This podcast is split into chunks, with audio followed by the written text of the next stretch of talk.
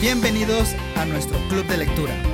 En esta ocasión leímos Tiene la noche un árbol de Guadalupe Dueñas, un libro que el Fondo de Cultura Económico tiene para ti y que nos ha traído a través de este gran proyecto que ha generado para promover la lectura, para seguir aprendiendo y sobre todo conocer autores de nuestro territorio mexicano. Así que Guadalupe Dueñas es lo que estamos leyendo en esta ocasión, así que quédate y arrancamos.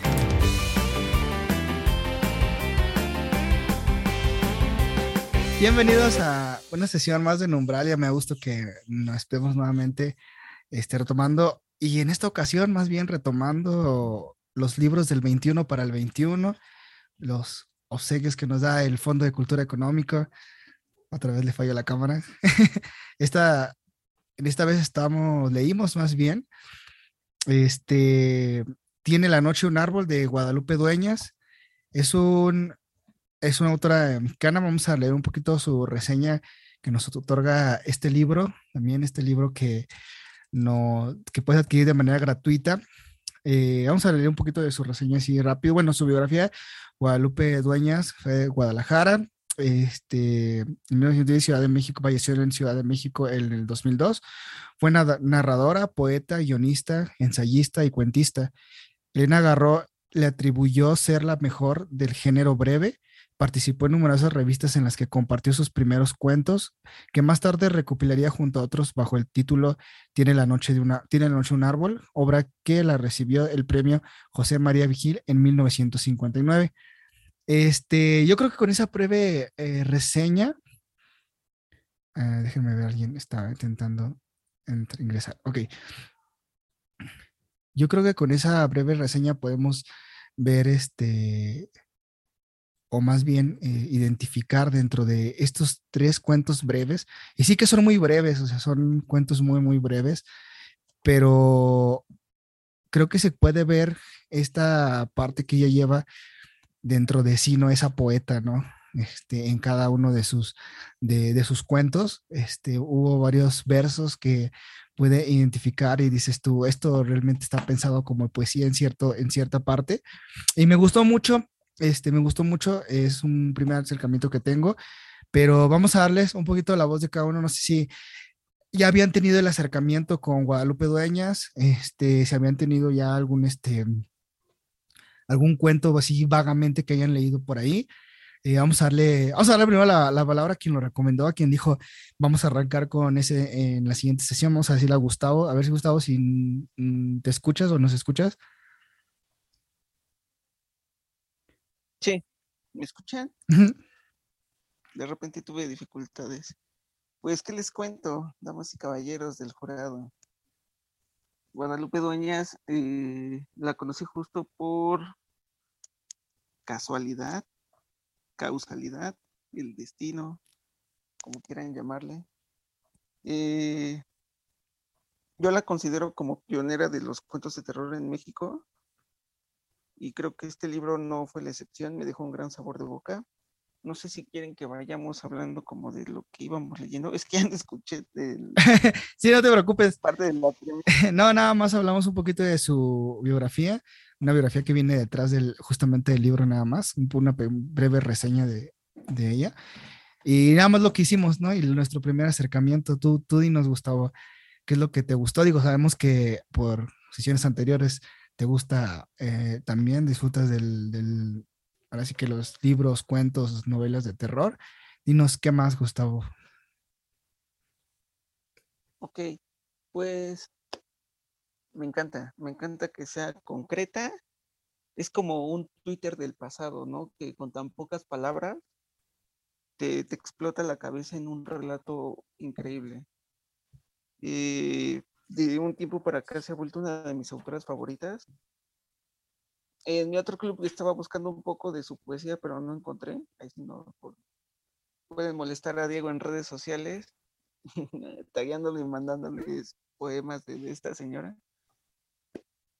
Pero sí, creo que es un buen sabor de boca, es un buen, es una buena idea para, es una buena, este, eh, ¿cómo se llama? Autora con la que pueden comenzar a entrar al tipo de cuentos o, si tienes planes de escribir para, para tener una referencia de, cómo puede ser un cuento y sobre todo de, de cómo era un México antiguo. Bien, entonces muy bien, Gus. Sí, realmente, como les mencionaba, se puede ver esa, esa, esa parte que ella misma va narrando, eh, les digo, esos pequeños como fragmentos dentro de la novela de tipo que los llegas a ver este, esto es como un verso, un pequeño verso que construyó dentro. Y sí, me, me encantó. Este, vamos a darle igual la palabra Sofía, dinos, cuéntanos un poquito si es la primera vez que has leído cuentos de ella, cuál es tu primer acercamiento, ¿te gustó, no te gustó? Digo, esto es, esto es válido decir, no, no, no me gustó, este, no disfruto de este tipo de lecturas. Vamos, cuéntanos un poquito. Buenas. no conocía a la autora y se agradece que me la presentaran porque a mí sí me gustaron los cuentos. Me declaro fan del terror porque existen diferentes, ya me voy a salir del tema, pero em, el acercamiento que tuve con esto creo que es una buena manera de adentrarnos en, en, general en el tema de lo que es el terror y en este caso con la autora y sus cuentos, cómo se expresa y lo breve que puede llegar a ser, pero cuánto puede darte esa parte que te da. Ok, sí, sí, realmente Digo, aquí muchos este, disfrutamos del terror, bueno, algunos no, pero nos gusta mucho la, digo, Gustavo, a lo mejor ahorita Gustavo se desconectó, pero si escuchara a Gustavo estaría haciendo, ¡Uy, uy! la señal de Gustavo. Entonces, sí, este, sí, de hecho, hemos estado, ah, creo que al inicio del, del, club estuvimos leyendo varios cuentos y novelas de terror, este, suspenso por ese, por ese género y estuvo, estuvo bastante interesante también.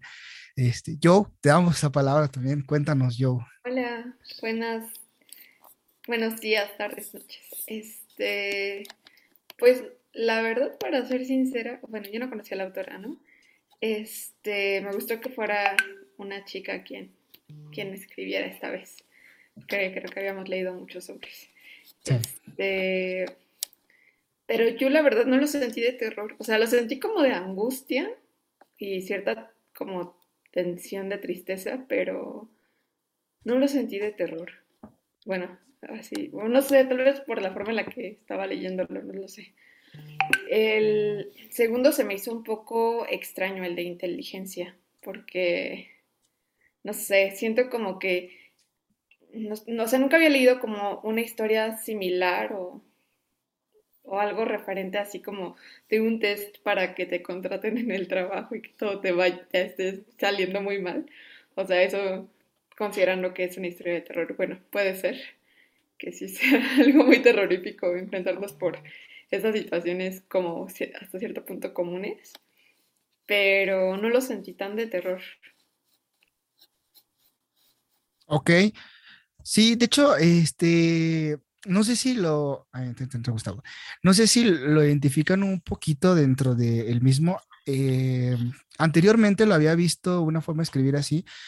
Eh, no había tenido ese acercamiento yo, pero imagino, no sé si ustedes ya lo han leído en Río Rayuela de este Cortázar. Tiene como que en, dentro de su, de su escrito eh, ahorita que se conectó Gustavo, estamos hablando un poquito de que decía yo que no lo sintió mucho de terror, a pesar de que este es el ritmo que lleva este Guadalupe Dueñas. Eh, le decía que he, he, visto, no sé, hablamos de Rayuela, este, no había tenido mucho acercamiento hasta hace poco y estaba detectando mucho en esa parte que está narrando una historia, bueno, es una novela, pero dentro de te encuentras versos muy, muy, pues son versos, ¿no? Ves, ves al poeta que es también dentro de, ¿no? Y, y, creo que estos cuentos no son la excepción. Este, dentro de, de lo que es la novela encuentras algunos versos muy, muy marcados y creo que es ahí donde la parte en que ella como que elimina esas partes, por ejemplo, en vez de decir, no sé, la, la sombra de no sé qué y, ser muy explicativa, como que corta las palabras de cierta manera, que tiene como que ciertos elementos que son poesía, que, que conectan dentro de la, de la, novela. Yo creo que es ahí donde a lo mejor yo sí tuve también el detalle de leer nuevamente un, uno, uno del, del primer cuento, porque sí tuve como que esa primera, esa primera pauta, ¿no? Como ser poco explicativa, pero dando una imagen de lo que está narrando, que es lo que yo podía ver dentro de, y digo, leyendo un poquito su biografía que dice poeta, fue así como que más que claro, o sea, más que claro quedaba que dentro de él lo, lo, encuentras, ¿no? Esto, en esta primera parte. Eh, igual, este, en efecto, ¿no? Digo, luego hay este, autoras y autores que son, de hecho en su novela lo dicen, ¿no? Trata temas sobre la tristeza, la añoranza, el amor por quienes han muerto, es como, como que lo que ya ha retomado. Y justamente su primer libro que se llama La tía Carlota me recordó mucho a otro cuento de otra autora que se los recomiendo. Este sí es de, este se, a lo mejor se marca más el terror, se llama La jaula de la tía Enerina. Y no inventes, es un, es un cuento, se los voy a, es más, se los voy a pasar por el grupo. Es un cuento un Es más, la siguiente sesión. Es más, la siguiente, es más, vamos a leerlo. sí, eh, es esta que me decía Sofía, igual que le gusta el terror, le gusta este tipo de cuentos. Entonces, ¿lo ves? Es la señal de Gustavo. Sí, justo lo que dijiste que haría. Le dije, si estuviera Gustavo, haría esto. Ay, ay. Para la gente de Spotify, estoy mostrando mi dedo meñique índice. ¿Qué? llámame ahora. Call me.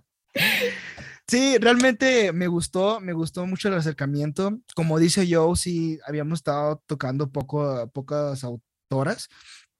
Eh, fue entonces creo que también fue una parte, ¿no? Pues que empezar a escuchar las voces eh, de las mexicanas también, este, que son este, grandes escritoras y que pues justamente el Fondo de Cultura nos otorga de manera gratuita para poder este, entrar justamente a conocer este tipo de autoras y escuchar sus voces, ¿no? Los temas que narran. En efecto, como dice yo, el, el, cuento, no sé qué pensaban del segundo cuento que leímos, este, el test para inteligencia. Ah, Prueba de inteligencia.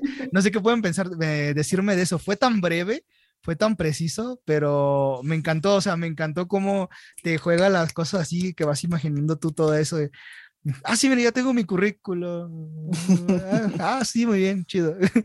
no sé, ¿qué, qué, qué, qué, les imaginó ese cuento? Porque a pesar de que, o sea, es, es demasiado breve y explicativo a la vez, que te lleva así. Entonces, no sé qué, qué pueden ustedes imaginar en esa parte, qué pudieron detectar incluso.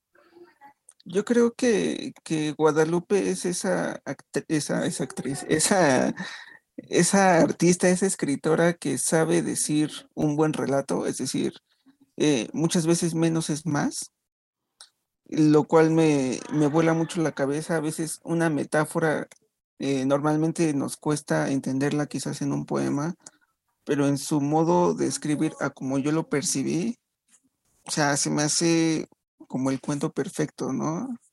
Eh, me encanta que te va guiando a través de, la percepción del personaje, en el mundo del personaje, y el plot, el plot twist es la locura, ¿no? Es una joya. De, ah, no manches, spoiler alert, ah, ¿cómo que, es un manicomio? ¿Qué, ¿Qué, está pasando? Ayuda. No, me, me, me, me quedó mucho esa parte de, de Guadalupe cómo escribía sus textos, eh, el menos es más, el, el dejarte ese, uff, en las últimas dos líneas de cada cuento, digo, hablando de la tía Carlota, hablando de, de prueba de inteligencia, es, wow, no me esperaba todo esto. No, a mí en lo personal lo propuse porque desde que la empecé a leer me dejó un buen sabor de boca. De vuelta al estudio, digo. y aquí en cabina, sí, realmente creo que Sí, tienes razón, en esa parte me gusta. Les mencionaba de hace rato, ¿no? Esa, esa breve historia que puede manejar. Eh, digo, a diferencia de lo que hemos estado leyendo, ¿no? Cuentos mucho más este, por cronistas, o sea, se ve una diferencia, ¿no? En esa parte, ¿no? De ser más breve, o sea, de, de, traerte una imagen así en, en, el cuento, ¿no? Y que a lo mejor, como decías, puede ser un poquito complicado de cierta manera, pero que tiene una, una gran historia, ¿no? Este, Sofía, que Dino, cuéntanos igual, este, ¿qué pudiste detectar en, cualquiera de los tres cuentos que leímos de, ella, que fue ya sea Tiene la noche un árbol, Prueba de inteligencia, la tía Carlota, ¿qué es lo que, lo que te gustó o lo que a lo mejor dijiste como que aquí no, me, me revolvió un poco, pero me encantó, no sé, cuéntanos un poquillo de ello también. Ah, solo leí dos que fue prueba de inteligencia y no recuerdo el nombre del otro, pero hablando de prueba de inteligencia, es tremendo viajezote porque uno empieza a leer y dice, ok, está bien, casual, ¿no? Uno va, a buscar trabajo y el plot twist, justo como dice Gustavo, es una joya porque tú no te imaginas. Hay justo un libro que se llama Cuentos para monstruos que va de situaciones cotidianas que te da un viajezote porque no esperas lo que va a pasar al final de, del fragmento que es el cuento. Entonces siento que me dio esa sensación en prueba de inteligencia. Era tremendo viaje estar es, al final darte cuenta que todo no era y que tenía sentido las pruebas que estaban haciendo, no eran pruebas que te hacían para conseguir trabajo y fue una gran experiencia, era un, es, lo voy a volver a leer. Em, me, me, dejó tantas cosas encontradas porque fue como, wow, lo que, a lo que te lleva la locura. me hizo sentir que en la locura de trabajar. me hizo sentir que en cualquier momento iba a aparecer otra cosa y que iba a haber otro plot twist y estaba lista para sacar mis teorías otra vez. Entonces creo que este libro, este cuento, eh, Prueba de Inteligencia, es todo lo que está bien, tanto terror psicológico. Y los que se vienen. Sí, realmente están, o sea, sí es un, les digo, sí es una, es algo tan breve que te, que te maneja, pero o sea, no le falta, o sea, no le falta. Sí puede ser a lo mejor como una parte, les digo, porque en el primero sí como que me lo volví a releer, dije, digo, a lo mejor culpo el, no sé, el lugar en el que estaba, pero sí como que dije, no, no, no, espera. Tienes que prestar atención también, o sea, tienes que un cuento que no puedes leer como con mucho ruido a la vez porque sí necesitas prestarle mucha atención de lo que está narrando, de lo que está hablando y que me parece fantástico realmente cómo lo maneja, ¿no? Y, sobre todo les digo esa parte de, de, que se puede ver dentro de ella, ¿no? El, eh, todo su, vaya, su forma, y bueno, tu, tu, formación lo narra, ¿no? Es guionista, poeta, ensayista, o sea, ahí se puede ver claramente. Digo, ¿y por qué lo menciono? Porque, bueno, si hacemos una comparativa, como decía la vez pasada, ¿no? Con Villoro, pues era un cronista, ¿no? Un cronista maneja una, una historia pues mucho más detallada en ciertos aspectos, otro tipo de elementos, algo así que te lleva más a, la, como una plática, como decíamos, ¿no? Una plática de, de, amigos, ¿no? Fíjate que me pasó esto y esto es como más breve, de cierta manera es mucho más breve, más. Entonces, wow, o sea, es increíble justamente cómo se puede ver esto y es una gran autora, la verdad, me, me ha encantado. Este, me ha encantado igual a mí, le digo, es un también. me ha encantado. sí, me ha gustado mucho por eso. Y les digo, y trajo conmigo muchas historias. Digo, tía Carlota me trajo otra autora también que se los voy a compartir para que lo puedan leer y a ver si en la siguiente sesión hacemos como una comparativa de que si no se parece un poco en el ambiente que narra, este, por ahí, porque sí, el final es completamente distinto, digo, es otro tipo de escritura. Joe, dinos, te das con que quieres opinar, que nos quieres decir algo, cuéntanos. Pues solo lo que les comentaba, o sea, siento que yo no lo leí, tal, o sea, tal vez lo leí diferente a ustedes, porque sí no sentí como esa parte de terror, solamente se me hizo como rara como la prueba, ¿no? O sea, como cada prueba que les que le hacían a la chica y la chica como de que, o sea, si a mí me hicieran eso yo diría, ¿qué está pasando, no? Como de... Estoy en un manicomio. Sí, es que como que no había cachado que era un manicomio, o sea, para mí era como que, como que era alguien que estaba aplicando para un trabajo que no, para el cual no era acorde a. Por eso fue como, ¿qué onda? Sí, es que es que es esa parte, ¿no? El, como inicia, es como lo que te da como ya la sociedad de cartas y como dice, como me dijeron que en ese banco intentaban cambiar las competentes por las bien trajeadas, hoy salí a buscar empleo.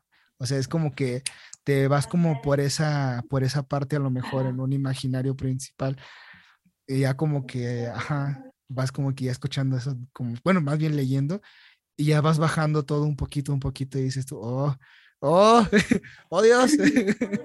Es que así es la lectura de Guadalupe. Yo, por ejemplo, en el de la tía Carlota, la primera vez que lo leí, me viajé al, mundo en decir, güey, yo estoy escuchando la historia de una chica que, está siendo exorcizada, porque dice, pues de repente yo me acosté y empecé a gritar y mi tía empezó a rezar al lado y al lado estaba el tío Dije, a ver, espérate, espérate. ¿Cuántas veces hemos escuchado la historia de un exorcismo de yo conocía a alguien, no, era mi sobrina? Ay, no, sí, yo lo leí Pero completamente. te lo narra.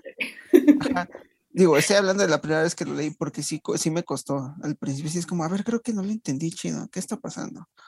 No, de repente es como, ay, pues yo te metías así de groseras, ¿no? De, a lo mejor no directamente conmigo, pero sí, sí llegaba a escuchar como, ay, es que mi hijo era el galán de la universidad y conoció a esta mujer. No, como que me remontó y me hizo pensar que esa historia puede pasar en, en cualquier familia o en cualquier, este, pues en cualquier lado, como que es muy mexicana esta historia. Sí, sí, No. sí, me pareció muy mexicana, pero, o sea, entonces, o sea, entiendo que los papás la dejaran, ¿no? Pero, pues habían dejado igual a sus otros dos hermanos con otra tía, o sea, igual estaban mal como los otros chicos o como... O sea, dijo que tenía cinco hermanos, bueno, eran cinco, ¿no? Ujú. Que la mamá era joven y ella todavía tenía como unos gemelos, ¿no? Que los otros dos estaban con su otra tía y ella se había quedado con ellos. Ajá, como que la, la tía Carlota no quería, o sea, como que traía broncas, digo, insisto, muy, la- o muy Latinoamérica o muy mexicano. Ah, ok. Ese show de, ya tengo que cuidar a esta niña que me cae mal, pues, ¿qué hago? No, pero, ah, o sea, como que al final, pues la tía decía, ay, mi niña fea, yo sí te quiero. Sí. No, o sea, perdón por lo que te dije en la mañana, hoy ya que me voy a dormir, te pido una Perdón que te dije que te odio. La verdad es que no. Y nunca te lo voy a decir en la cara, solo me vas a escuchar cuando, entre comillas, duermes. Sí. Sí. Realmente creo que hay ah, como esa parte también, ¿no? De interpretación de cada uno. Digo, algo que nos mencionaban muchos, ¿no? Este, creo que al final algunos le da una interpretación también y, y me Claro. parece, me parece fascinante, ¿no? Todo eso. Digo, que podamos compartir eso también, no sé. eh, Sofía, no sé si leíste el de la tía Carlota o fue la de Tiene la noche un árbol. Leí el de la tía Carlota. Ah, ok, perfecto. Entonces, eh, ay, tú, tú respecto a eso, no sé, ¿qué imaginaste a lo mejor justo en eso también? O, o vamos por el mismo sentido. Vamos por el mismo sentido, cuando empecé a leer fue como mm, muy latinoamericano, típico de gente tercermundista. Ay, México, me dueles. Y conforme fue el cuento, definitivamente me seguía recordando a cuentos para monstruos. El final era todo lo que no esperabas y, eh, y justo es divertido ahorita porque yo lo leí, yo leo sola, entonces no tengo con quién platicarlo. Y ahora ver diferentes interpretaciones de una misma lectura me parece fascinante porque creo que es algo que nos da la literatura, nos da el terror. Todos podemos interpretarlo como queramos y eso no nos hace mejores o peores personas o mejores o peores críticos. Entonces creo que es la magia de aprender a criticar. Vientos, muy bien. Cool. Sí, sí, realmente sí, esto es, es parte de, de lo que, mm, pues sí, promover y justamente ver esa perspectiva que cada uno tiene diferente. Igual, digo, varía mucho también, por ejemplo, como con, digamos, con el Club de Gustavo, si nos podemos a leer poesía, obviamente si en este momento tengo un sentimiento diferente, voy a captar otra cosa, igual por donde va el, el sentido del autor, ¿no? Que es esa parte. Y pues sí, realmente creo que fue un acercamiento bastante, bastante interesante. Una, una, incluso una escritura y una lectura diferente a todo lo que hemos estado leyendo, porque hemos estado leyendo cuentos muy largos, novelas, novelas cortas. Entonces, de repente, tener algo tan breve es como que, espérate, espérate, espérate, explícame otra vez porque necesito más. O sea, ajá, como que si te quedas como, como hay, hay algo que no, que me estás quitando o qué onda, a ver, otra vez lo voy a leer porque sí es como esa parte, ¿no? A diferencia de leerlo justamente otro tipo de autor y me parece algo fascinante, ¿no? Este, eh, eh, cómo lo maneja, ¿no? Hay Igual un quizá cada autor. uno de nosotros, perdón, Ah, perdón, di tú, tú, tuyo. Quizá cada uno de nosotros como le pone ese rellenito dependiendo de nuestro contexto y nuestro estado de ánimo, ¿no? O sea, creo que esa es una ventaja de los cuentos cortos. A mí me recordó mucho a un cuentista egipcio que ahorita le está rompiendo cañón en el mundo que se llama Edgar Queret. Creo que ya te había platicado un poco, Ajá. Diego, que no manches, o sea, si, si, Edgar Queret es a fantasía lo que Guadalupe Dueñas es a terror, ¿no? Una historia de una cuartilla y te viajas así horrible, horrible, horrible. Y dices, que quiero más, quiero más, quiero más. Horrible, divertido. Sí, ojalá en eh, sesiones futuras podamos hablar un poco de, Edgar Queret, porque la neta sí, eh, creo que tiene mucho, mucho valor rico así de que, podamos aprovechar. Sí, creo que, ah, este, digo, no he tenido todavía el acercamiento, pero sí se me ha mencionado mucho de él y sí estaría muy padre, este, ahora que igual que se va a abrir otra vez el, el debate, ¿no? De cuál vamos a poner primero, segundo, otra vez para iniciar, porque ya la siguiente sesión nos toca otra vez Villoro con uno que compartieron. Pues lancen sus, sus propuestas, va a ser bastante interesante. Eh, y sí, eh, también en acotación les mencionaba, este, ya, ya investigué rápido, la jaula de, la, de tía Nedina, Adela Fernández, igual, eh, les va a encantar, les voy a compartir este link ahorita en, en, el WhatsApp.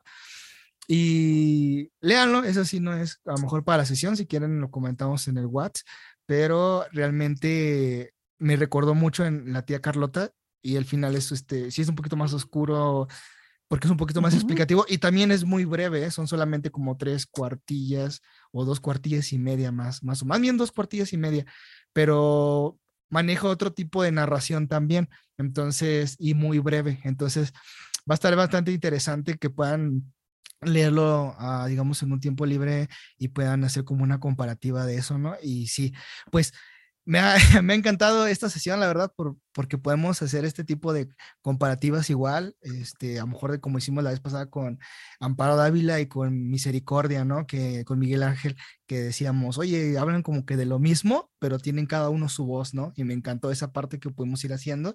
Igual si tienen alguna propuesta que ustedes digan, oye, ¿sabes qué? Encontré un cuento de, no sé, Guadalupe Dueñas que me recuerda a este, lo podemos en la sesión hacer una comparación. Mira, si es cierto. Sapo. El... sapo de Guadalupe Dueñas igual está chido. Ya me toca a mí, Gustavo. Déjanos algo. ni siquiera hemos hablado de Tiene la noche un árbol. ¿Qué pasó, señor coordinador? Ah, aguanta, aguanta. Ok. Como que no les gustó, ya entendí. A ver, Gustavo, cuéntanos. Dinos. ¿Qué? Tiene la noche un árbol, dinos, Gustavo. Que realmente es interesante porque así está titulado el libro, ¿no? Digo, es, es padre leer el, el, libro del, que, el cuento que tituló, vaya, la obra.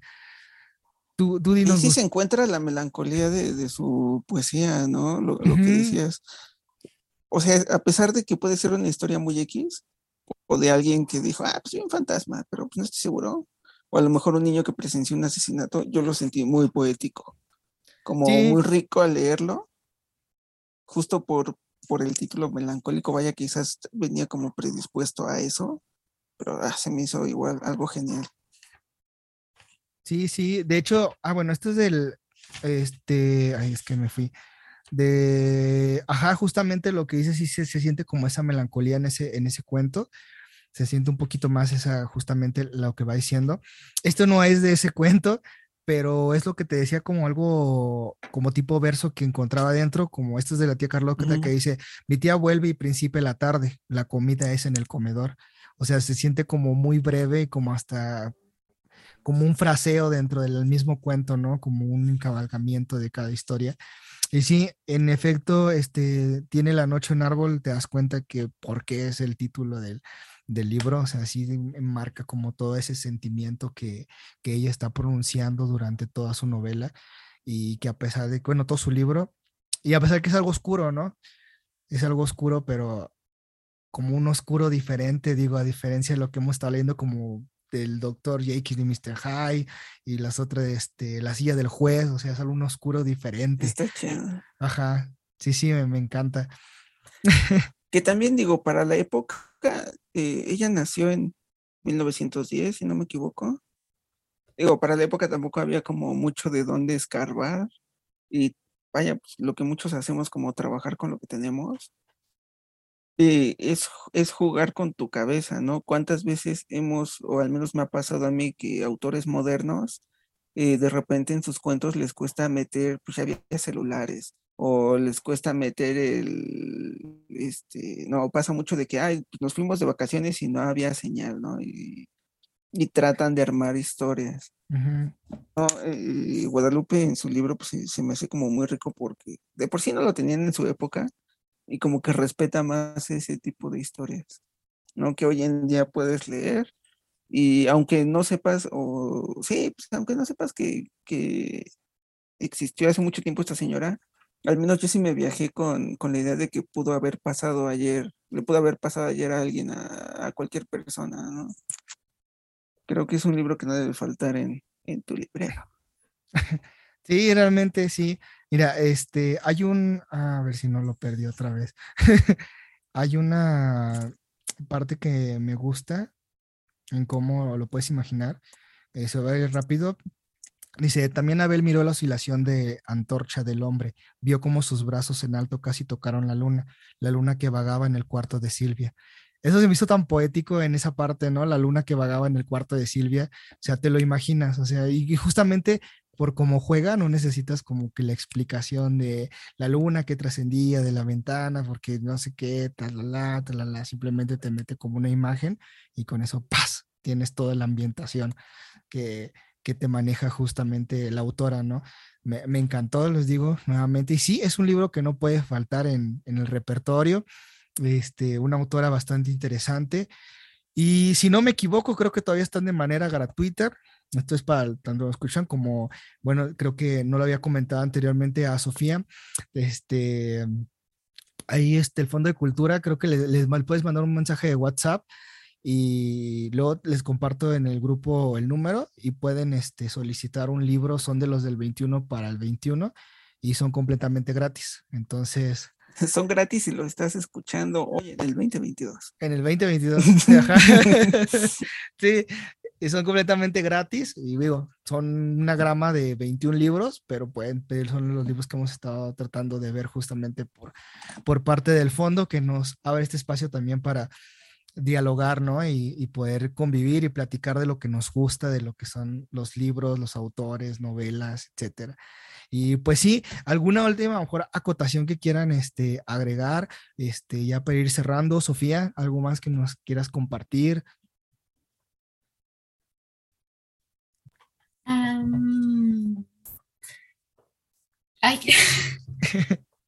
creo que puedo cerrar esa lectura y añadirla a mi lista de persona obsesiva para tacharla y es que este es una historia, es terror, es algo bien hecho. Justo como vamos aquí, no voy a pensar igual que Joana o que Gustavo, y eso está bien, porque el chiste de leer es el chiste de aprender, no sé, por eso yo empecé a leer y que me lo recomendaran, se les agradece a quien lo hizo, me declaro fan. y pues muchas gracias y por las grandes recomendaciones. Bien todos. Hazme más caso, Diego. es cierto, todos, todos participen, todos proponen. Sí, ya déjame participar. Nunca participan. Ya, en la, próxima yo voy a recomendar porque ya ella va a recomendar su historia y ya nosotros vamos Les voy a poner un cuento de terror, uno diferente. Ah, venga, venga. bien, entonces, muy bien. Este, pues nos quedan tres minutos. Este, vamos ya cerrando la sesión pues yo les agradezco nuevamente que puedan este, acompañarnos en este espacio tan personalmente lo disfruto mucho poder hablar con todos ustedes de los cuentos, eh, novelas, libros, recomendaciones. Este, igual si quieren escucharse, también en esta, están en Spotify pueden, este, hemos subido los, las sesiones para que otros más puedan escuchar, ¿no? Y las recomendaciones que estamos dando, hablar de los libros y como dice Sofía, que cada uno pueda dar una voz diferente, eso es lo padre de este, de este club y creo que podamos disfrutar, ¿no? Este, nuevamente, igual les recuerdo Este, les estaría compartiendo a lo mejor más adelante si hay algún tipo de evento, de libros, como le mencioné desde un principio, ¿no? Los del Fondo de Cultura que aún creo que siguen siendo gratis. Este, les comparto la información para que puedan solicitarlo, eh, algún tipo de evento. Va a haber una exposición de un libro este viernes de un poema de un no, no recuerdo muy bien cuál era el escritor, pero este se los voy a compartir igual, vaya a ser por el Palmar. Entonces, por si pueden o, gustan asistir y pues les estaré compartiendo cualquier este, presentación de autor o algo si, bueno, claro, si, si mí me llevo a enterar, no luego se me pasan y ya, ya se me fue la información y ya pasó. Pero entonces, pues muchas gracias. Les estaré también, este, bueno, en el caso de Sofía, igual he estado subiendo algunos, en Twitter he estado subiendo algunos libros que te van a interesar, títulos de libros. Eh, mencionaba que escribes eh, poesía, entonces este, hay unos, unos, interesantes libros que puedes encontrar y que he estado subiendo para que puedas este, a lo mejor checar, te va a interesar, se llama Notas para un seminario de Foucault y está bastante padre, te va a encantar y te va a ayudar mucho este si tanto verlo de la poesía y no solo eso sino que también este ir haciendo comparativas. Voy a cerrar la sesión eh, no se vayan entonces en un momento. Muchas gracias a todos los que nos escuchan que pasen una excelente tarde noche día y desde donde nos estén escuchando. Hasta la siguiente sesión